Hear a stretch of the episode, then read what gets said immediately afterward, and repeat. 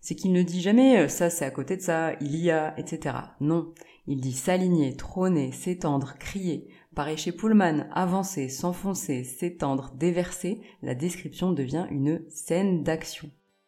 Bienvenue au Café des auteurs, le podcast pour les auteurs en herbe perdus dans la jungle des conseils contradictoires. Je m'appelle Ingrid Lemaire, je suis auteur, diplômée en écriture créative et coach sur j'écrisunroman.eu Ma mission avec ce podcast est de te détendre, de t'inspirer et surtout de te guider pour que tu puisses écrire le livre de tes rêves et le publier grâce à des conseils concrets et bienveillants et des interventions d'auteurs inspirants.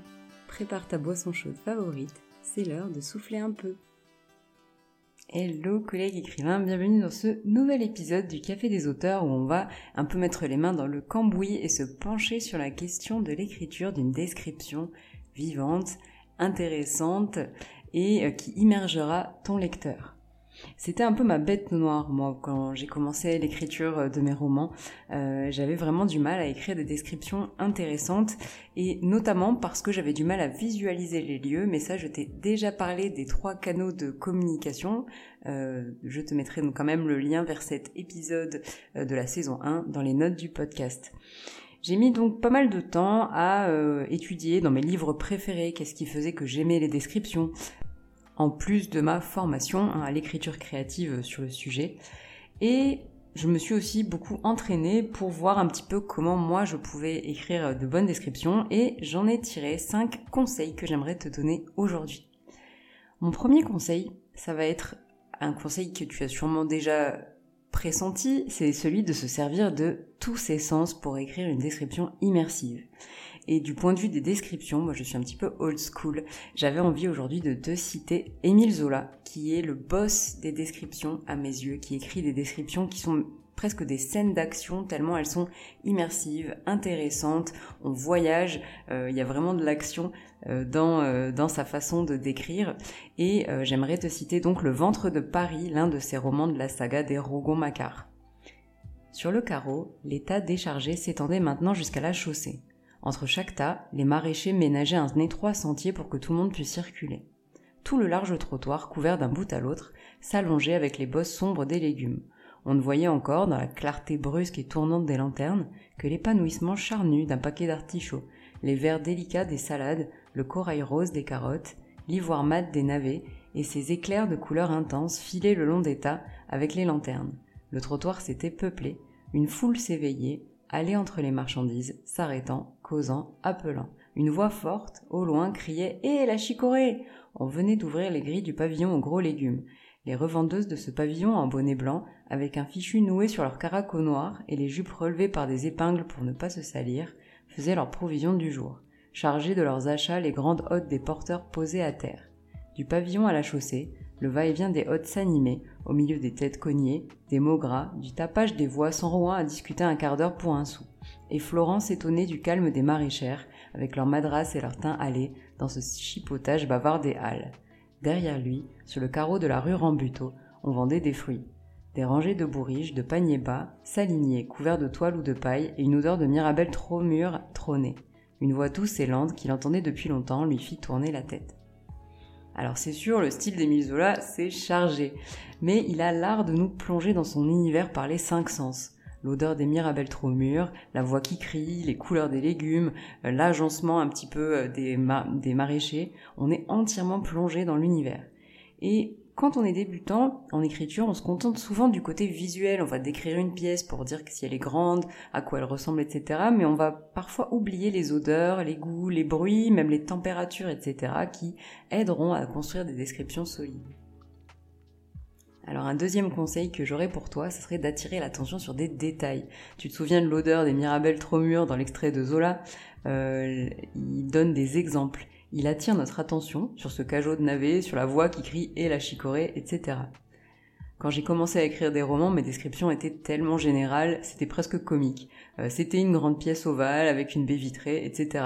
Mais lorsqu'on commence à rajouter eh bien, un instrument de musique un peu loufoque, euh, l'odeur des ordinateurs qui chauffent, euh, une tasse de café qui traîne quelque part, qui montre un peu le travail des personnages, Je dis souvent que les détails sont autant de hameçons pour attraper le lecteur et l'emmener dans ton univers, donc ne lésine pas dessus. Un troisième conseil, ce serait d'utiliser les contrastes. Je l'avais vu sur une chaîne YouTube, euh, les contrastes permettent de renforcer un petit peu euh, tes descriptions. Je te donne un exemple. Pour l'un de mes romans, je devais décrire une ville un petit peu euh, toute blanche, un peu comme en Grèce, au bord de la mer, calme et ensoleillée.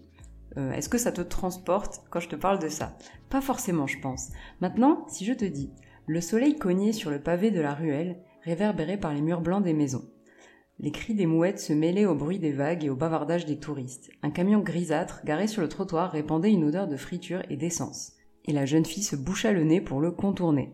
Bon, j'ai un petit peu exagéré ici, mais décrire un paysage complètement idyllique, idéal, etc., ça pourra paraître un peu plat ou monotone pour ton lecteur. Par contre, si tu nous mets un détail un petit peu dissonant avec cette description, soit quelque chose d'un peu sale ou rouillé dans, un, dans une belle pièce bien propre, etc., ou l'inverse aussi, euh, dans un lieu complètement sinistre, une petite touche de vie, eh bien tu créeras un contraste qui renforcera justement le côté idyllique ou sombre euh, du paysage initial. Et à ce sujet, je vais te lire un extrait d'Intérieur Nuit de Marisha Pessel. L'appartement était petit. Il y régnait l'odeur rance et écœurante d'un hôtel borgne.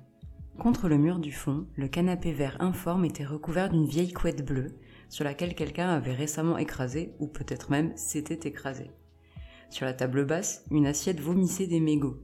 À côté, des feuilles à rouler, un paquet de tabac Golden Virginia, un paquet ouvert de Chips Ahoy et un numéro déchiré d'interview avec une starlette émaciée en couverture. Le t-shirt vert, has-been, qu'il portait la veille, traînait par terre, près d'un sweatshirt blanc et d'autres vêtements. Comme pour fuir à tout prix ce tas douteux, une paire de bas noirs s'accrochait désespérément au dossier de l'autre chaise de plage. Une fille avait embrassé l'un des murs avec du rouge à lèvres noir. Une guitare sèche tenait debout dans un coin, à côté d'un vieux sac de randonnée dont le nylon rouge élimé était couvert d'inscriptions. Ce que j'aime énormément dans cette description, c'est sa richesse en contraste. Euh, tout le livre d'ailleurs, Antérieure Nuit, est riche en descriptions euh, assez loufoques et vivantes. Mais comme l'indique par exemple euh, le contraste entre eh bien l'appartement sale et miteux euh, dont il est question, mais aussi le fait qu'une fille y a embrassé un des murs, qu'il y a une guitare sèche et un sac de randonnée, un peu les vestiges des rêves du protagoniste, et eh ben ça renforce le côté miteux de l'appartement. Euh, ça marcherait moins bien, je pense, ces descriptions sans la fin, avec la guitare, le sac et euh, le rouge à lèvres. On a aussi le, la paire de bas noirs, qui n'a un peu rien à faire là et qui en plus s'accroche désespérément au dossier de l'autre chaise qui crée vraiment un contraste assez drôle avec le fait que l'appartement est un petit peu décrépit et sale. Et j'aime beaucoup euh, ces contrastes qui sont proposés par, euh, par l'auteur, euh, qui aurait aussi pu se contenter de décrire une pièce sale et mal entretenue, mais ça aurait beaucoup moins fonctionné sur le lecteur, ça nous aurait beaucoup moins happé dans cette histoire et dans eh ben, la personnalité aussi du protagoniste qui habite dans ce lieu. Mon quatrième conseil serait de te croire au cinéma. Et pour l'occasion, je convoque l'un de mes, livres préférés, Les Royaumes du Nord de Philippe Pullman, dont je parle très souvent sur l'école d'écriture. Attention, c'est parti pour une belle description. À l'est, en longeant l'immense cours du fleuve Isis, encombré de péniches transportant des briques, de bateaux chargés d'asphalte et de tankers remplis de maïs qui avancent lentement, au-delà de Henley et Maidenhead, en direction de Teddington, là où s'enfoncent les eaux de l'océan allemand, et plus loin encore, à Lake, au-delà de la maison du grand magicien, le Dr. Dre, au-delà de Folks Hall, où s'étendent les jardins d'agrément, illuminés de fontaines et d'étendards dans la journée, de lampions et de lanternes la nuit, au-delà de Whitehall Palace, où le roi réunit chaque semaine son conseil d'État, au-delà de la Shot Tower, qui déverse en permanence son crachin de plomb fondu dans des cuves d'eau boueuse, encore plus loin, là où le fleuve, large et sale à cet endroit, décrit une longue courbe vers le sud. Là se trouve Limehouse et l'enfant qui va disparaître. Je ne sais pas toi, mais moi cet extrait me décolle de mon siège à chaque fois que je le lis et me fait voyager instantanément. Tout y est déjà. Les cinq sens, le contraste entre le palace du roi et la saleté du fleuve et le crachin de plomb fondu, mais avec un petit plus. L'auteur ne se contente pas de décrire un lieu en restant à sa place, il fait ce qu'on appelle un travelling en cinéma, c'est une technique où la caméra suit un personnage. Euh, l'auteur zoome ensuite sur des détails. euh, qu'il a envie de montrer. Ça donne de la profondeur au texte, comme par exemple la maison du grand magicien qui évoque des tas de choses. Alors évidemment, euh, dans le cas d'une narration du point de vue interne, donc où on serait dans la tête d'un personnage, c'est un petit peu plus difficile de faire ça, mais ce n'est pas impossible. On pourrait imaginer que ton personnage se balade dans un lieu et promène son regard un petit peu partout pour eh bien remarquer des détails, etc. C'est le cas dans l'extrait de Zola par exemple. La caméra suit le regard du héros, le trottoir, le pavillon, la rue derrière lui, etc. C'est normal, la narration est interne, on est dans la tête de Florent à ce moment-là et ça n'aurait pas de sens de décrire un paysage qu'il ne voit pas. En revanche, dans le cadre d'une narration omnisciente, eh bien tu aurais tous les droits, donc le travelling euh, ou tout autre mouvement de caméra serait les bienvenus, et en narration externe, on peut également prendre cette liberté puisqu'on n'est jamais dans la tête d'un personnage. Mon dernier conseil, et pas des moindres, ce serait d'utiliser les bons verbes. Une des raisons pour lesquelles les descriptions de Zola sont si dynamiques, c'est qu'il ne dit jamais euh, ça c'est à côté de ça, il y a, etc. Non, il dit s'aligner, trôner, s'étendre, crier. Pareil chez Pullman, avancer, s'enfoncer, s'étendre, déverser, la description devient une scène d'action. Donc vraiment n'hésite pas à relever ce genre de verbes dans tes romans préférés pour te constituer une petite liste de verbes un peu euh, utiles pour les descriptions pour les rendre plus vivantes. J'en ai terminé avec ces cinq conseils. J'aurais pu euh, continuer encore longtemps sur ce sujet.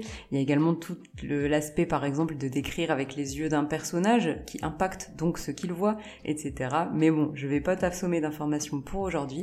Sache simplement que tu retrouveras un module beaucoup plus complet sur l'écriture des descriptions euh, au sein de la formation Un style d'écriture fluide que je te mets dans les notes du podcast.